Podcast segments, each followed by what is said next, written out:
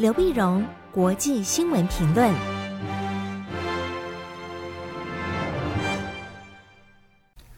各位听众朋友，大家好，我是台北东吴大学政治系教授刘碧荣。今天为您回顾上礼拜重要的国际新闻呢。第一个，我们再先看日本的政局。在上个礼拜五，九月三号的时候，日本首相菅义伟宣布，那么不再寻求呃党的他连任。也就不参加自民党内总裁的选举。那么日本是呃内阁制，那自民党是执政党，自民党的总裁当然就是日本的首相，不再参加总裁的选举，那就意味着他不再寻求首相的连任。那消息一出呢，当然引起一些震撼啊，各路人马那就竞相说，那是不是我们可以来角逐？那么日本呃自民党的总裁什么时候选呢？九月二十九号投票。九月十七号开始竞选活动，九月二十九号投票。菅义伟是在二零二零年九月十六号就职，所以当他在宣布呃他不再竞选连任的时候，几乎就快一年的时间。快一年时间呢，呃，你可以看到他民意的不断不断的衰退啊，这也是他为什么要决定不再寻求连任的一个主要的原因。那么在去年九月十六号他就职的时候呢，当时菅义伟带领的新内阁支持度达到百分之七十四，可是最近呢，他只剩下百分之三十四，跌得非常的惨。那么百分之七十四呢，呃，所以就日本的分析家就讲啊，其实，在菅义伟这将近将近一年的任期内，其实有好几个关键的时刻啊。第一个，他们认为他错过的就是他其实刚刚当选的时候呢，刚就职的时候就应该宣布解散国会，那时候支持度最高，百分之七十四呢，是有史以来日本新内阁支持度的第三高，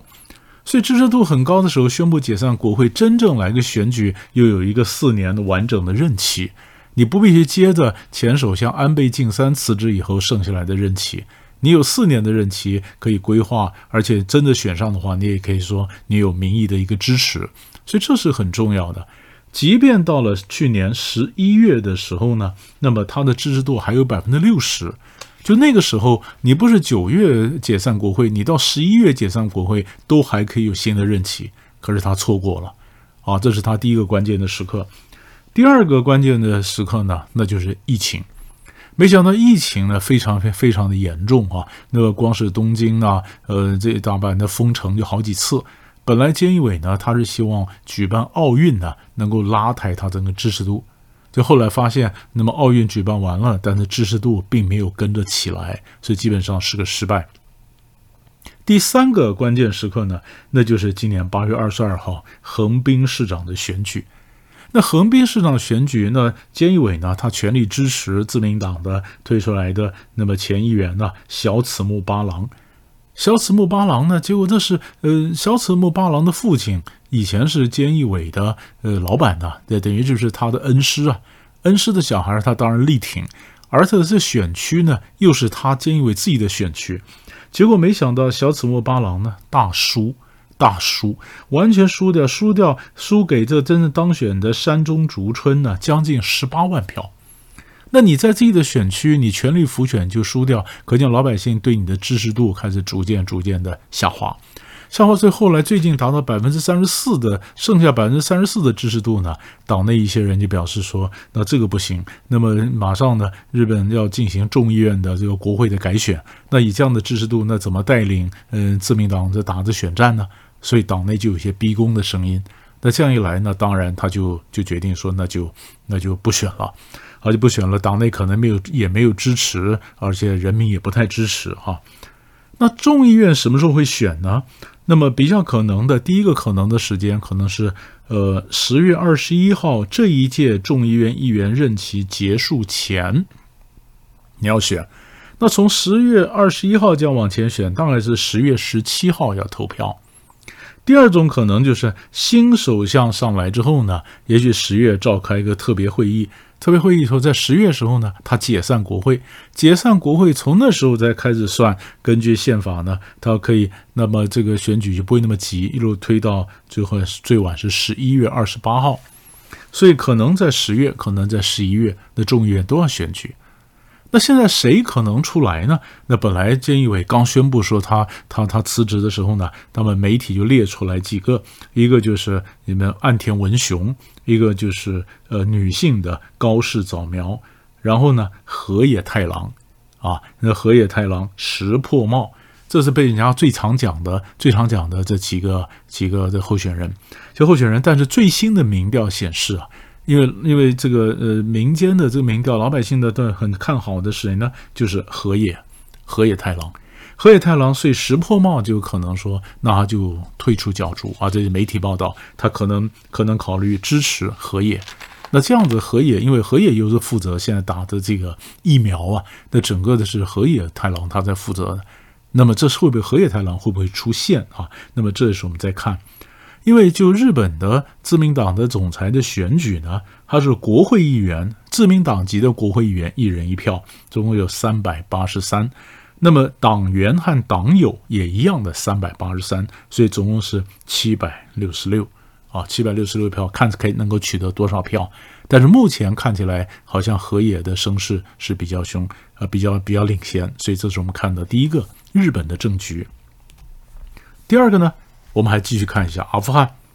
阿富汗呢，呃，像情势有一些的变化，因为到底阿富汗的反抗的势力啊，就是前朝留下来这些势力呢，盘踞的潘杰希尔山谷或者潘杰希尔省，这是阿富汗最小的一个省。那阿富汗塔利班呢，就说他们已经击败了这个反抗势力，拿下了整个整个阿富汗。那可是呢，那些反抗军呢就表示说，没有，我们还没有死，我们还在。但是在哪里也没讲啊，所以当然各说各话。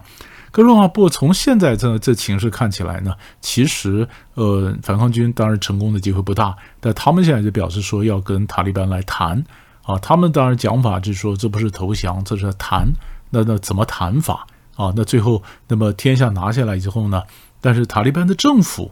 每一次塔利班都是宣布说要组成政府，组成政府，那这政府都是很快组成政府，但都没有端出来，各种不同的不同的传言都有，可见内部还在还没摆平，还没摆平。但日本半岛呃，那么呃，那么半岛电视台就宣布呢，他说塔利班呢将邀请土耳其、中国大陆、俄罗斯、伊朗、巴基斯坦、卡达参加新政府的组成活动。就这几个可能跟他走得比较近的组成活动，那组成活动呢？那呃，中国大陆的外交部就表示说，对这件事情没有评论，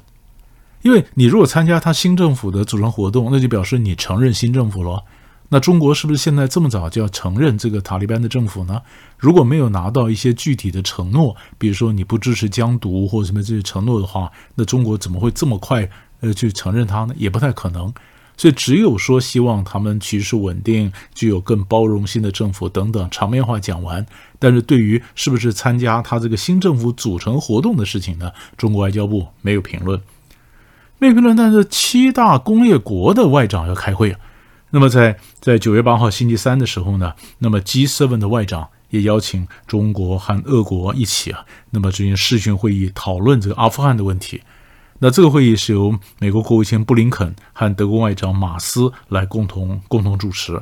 那么一般来讲，到时候相关的国家呢，可能得将近二十几个国家参加的讨论这个这个 G7 呢，还有其他相关的国家来讨论阿富汗的问题。那联合国自己呢？联合国自己也计划在九月十三号的时候，就由联合国秘书长来开召开一次会议。这会议主要是什么呢？要提倡一下，大家要援助，要援助这个阿富汗呢，希望加强对阿富汗的各种经济援助。但这个钱要下来，要给个要有个条件，就是这个钱必须国际的援助能够没有障碍的，能够抵达这些需要的这些难民的手里啊。